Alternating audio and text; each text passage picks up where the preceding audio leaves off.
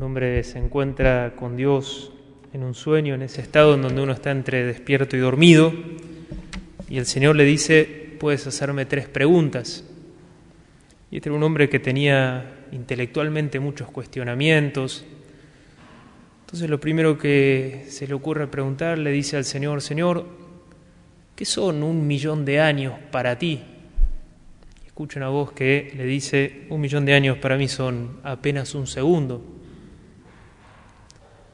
Le quedaban dos preguntas. Dice, y Señor, ¿qué son todas las riquezas del mundo? Todo lo que hay, el oro, los tesoros, ¿qué, qué es todo eso para ti?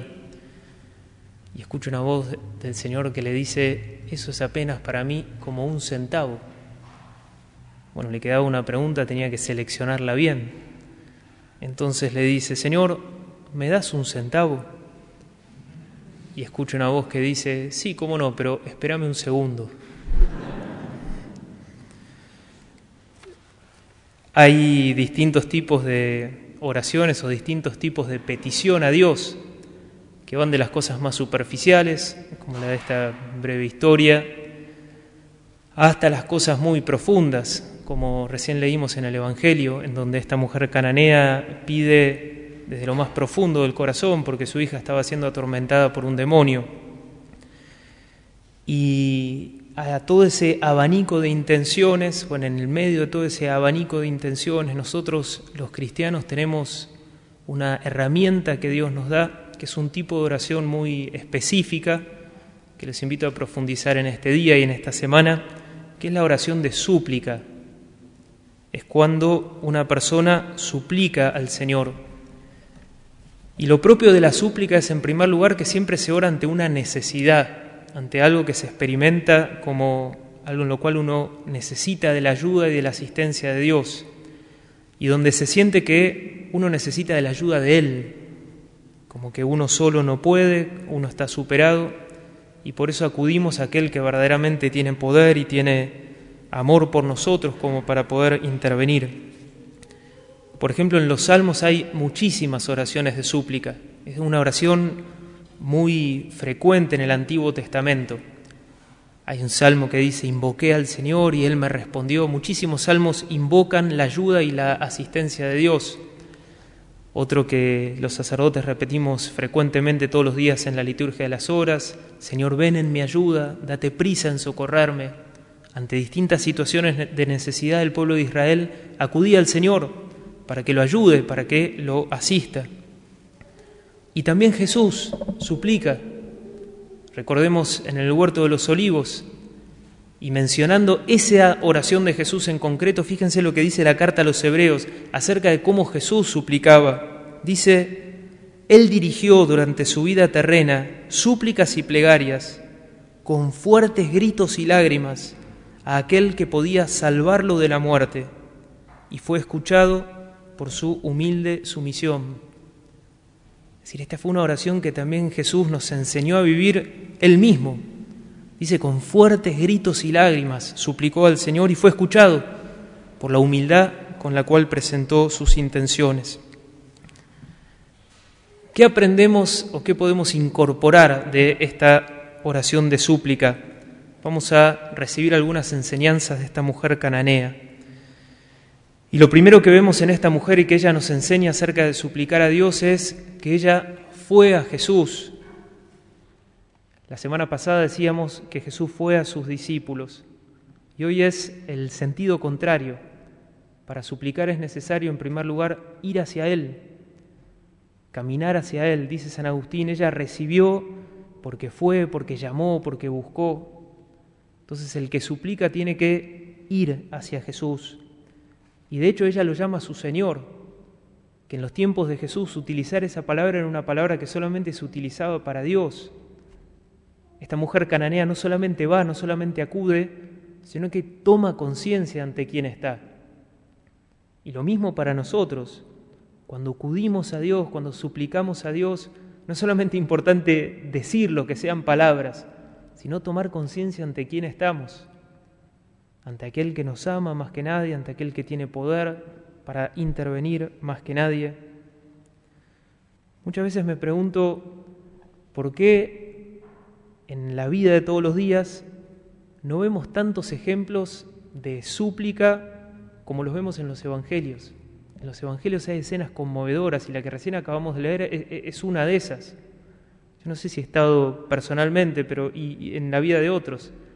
No sé si alguna vez he suplicado así. Hace unos años estaba en una capilla, lugar de oración, en un barrio, el programa Volver a Empezar, en Pilar.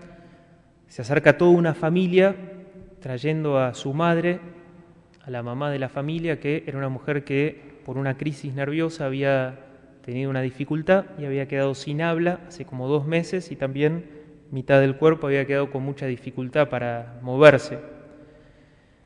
Y toda la familia se acercó al Señor con esa actitud de súplica, de buscar ayuda en el Señor, porque era lo, único que les quedaba y también en donde ellos querían poner la confianza, pero venían bastante alejados. Pero fue notable, les di una bendición, oramos, les recomendé regresar la semana siguiente, así fue, y no solamente volvió ella, volvió toda su familia, hijos varones de veintipico de años, acompañándola, trayéndola a la mamá. Empezaron a incorporar algunos hábitos en la familia, empezaron a rezar para bendecir, hicieron una grilla para ayudarle a la madre con las distintas tareas, toda una familia que se comprometió en, esa súplica, en ese pedido. Y habían pasado unos meses Estábamos en una oración de sanación, donde pedíamos el don de la sanación a distintos niveles. Me acuerdo yo estaba confesando en la parte de atrás, había otro sacerdote guiando, en un momento se acerca con el Santísimo Sacramento para bendecir, y yo desde el fondo ya, evidentemente que estaba pendiente de esta señora, pero vi la fe con la cual pedía. Cuando la vi suplicar de esa manera, con los brazos abiertos, mirando a Jesús, dije, al fin encontré a alguien que ora y suplica como vemos en los evangelios. Terminó la oración, se quedó también orando allí un rato, muy conmovida, había un, hijo de ella ahí a su costado, también orando, pidiendo. Nos llamó la atención cuando bajó las escaleras, bajó en principio sin mucha dificultad, y al otro día a la mañana estábamos compartiendo el Evangelio, como hacíamos todas las mañanas. La mañana anterior ella no había podido decir nada por, esta dificultad que tenía del habla. Y cuando llegó su momento de compartir la palabra, se puso de pie y hablando sin problema dijo, ahora a mí me gustaría compartir lo que Dios hizo en mi vida. Bueno, imagínense literalmente, como dice la palabra de Dios, que todos alababan a Dios, no pusimos en ese momento todos a alabar a Dios por esa obra magnífica. Pero pienso que las proezas y los milagros de Dios muchas veces necesitan ser eh, acompañados por esa súplica confiada. O sea, esta mujer fue hacia Jesús, fue hacia Él y fue con una determinación impresionante. Entonces una buena pregunta que nos podemos hacer es, ¿a quién acudimos en la aflicción? Porque todos los que estamos acá tenemos distintas aflicciones. Entonces, ¿a quién estamos acudiendo? ¿A quién se las estamos presentando? En segundo lugar, vemos en esta mujer cananea que ella le presenta una necesidad. Y la súplica puede ser, siempre es ante una necesidad, puede ser una necesidad personal, algo que uno está viviendo, puede ser también la necesidad de otro. De hecho, esta, esta mujer cananea le presenta una necesidad de su hija. Entonces la súplica también está motivada cuando uno se compromete por la dificultad de otro y la hace propia. Y por eso no solamente pido, sino que suplico con alma, con vida, con corazón. Es una oración muy comprometida. Y también puede ser de una situación concreta, puntual, o también puede ser como una actitud interior más continua de súplica. Así dice Casiano, que es como un, un padre espiritual, él dice que en realidad los cristianos deberíamos vivir continuamente en esta actitud interior de súplica, porque constantemente estamos acechados de distintas maneras por distintos males que quieren sacarnos la alegría, la unión con Dios. Fíjense, por ejemplo, lo que dice, esto fue escrito hace como 1500 años, y dice así, la ira, la tristeza me atormentan y me turban. Una fuerza incoercible me empuja a ceder en la serenidad que me había propuesto mantener. Parece escrito para tiempos de coronavirus esto. Hay una fuerza que me quiere sacar la serenidad que me había propuesto tener. dice, con gemidos salidos de lo más profundo exclamaré, Dios mío, ven en mi ayuda, Señor, date prisa en socorrerme. Entonces esto puede ser también una actitud concreta, porque Dios pensó darnos un ámbito de transformación y de lucha contra los embates del mal, y eso es la oración. Él pensó darnos muchas gracias cuando nosotros continuamente tenemos esta actitud de no dejar entrar el mal espíritu, no dejar entrar el enojo, no dejar entrar la ira, la tristeza, sino recurrir a Dios. Y una jaculatoria que podemos robarle a la cananea es Señor, socórreme. Señor, socorreme. Está empezando a entrar la tristeza. Señor, socorreme. Ven en mi ayuda, date prisa en socorrerme. Y por último, también de la cananea aprendemos una gran humildad que la lleva sobre todo a no desfallecer y a continuar siendo constante en, ese pedido. De hecho, tres veces lo va a buscar a Jesús. Y cualquiera de nosotros quizás en una situación de prueba o de dificultad estaría tentado a enojarse o apartarse o de fallecer o ante la primera negativa de Jesús bajar los brazos, pero esta mujer no. No deja que nada la, la saque de esa actitud de humildad y de querer ir y no frenar hasta alcanzar aquel favor que ella le pedía al Señor. No se enoja, no se ofende, de hecho es humilde. Y el Señor la llama en un momento como un cachorrito. Y ella no se ofende tampoco por eso. Es decir, no pide a Dios como quien se siente merecedor de todas esas gracias, sino que pide con humildad. Y esto también es una característica importantísima a la hora de suplicar. No orar desde el enojo con el Señor o desde la desconfianza con el Señor, sino orar desde la humildad, orar desde la confianza, orar desde el amor. Señor, yo sé que vos querés lo mejor para mí, aunque me hagas esperar, aunque esta situación se prolongue un poco de más, aunque ya no aguante más, pero sé que no dudo ni de tu amor, no dudo ni de tu fidelidad, no dudo de eso, sigo pidiendo con humildad. De hecho, dice San Agustín que el más contento a la hora de realizar el milagro fue Jesús, porque estaba contento por dos premios, la sanación y también la conversión de esta mujer. Es decir, que el hacerla esperar un poquito más le valió también ganarle el corazón.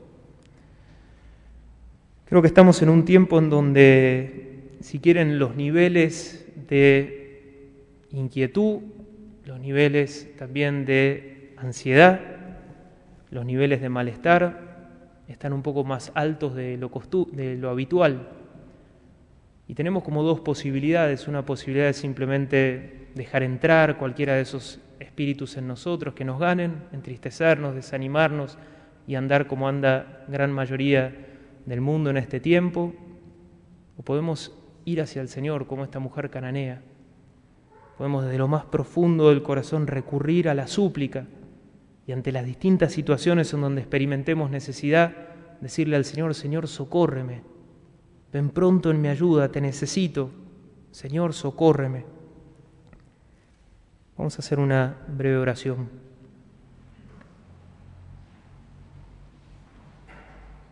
Señor Jesús, te nos acercamos a ti como esta mujer cananea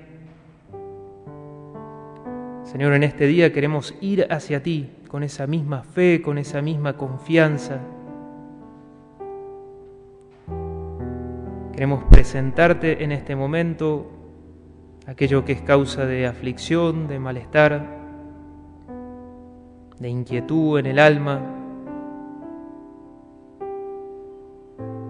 Queremos simplemente dejarnos vencer por la dificultad,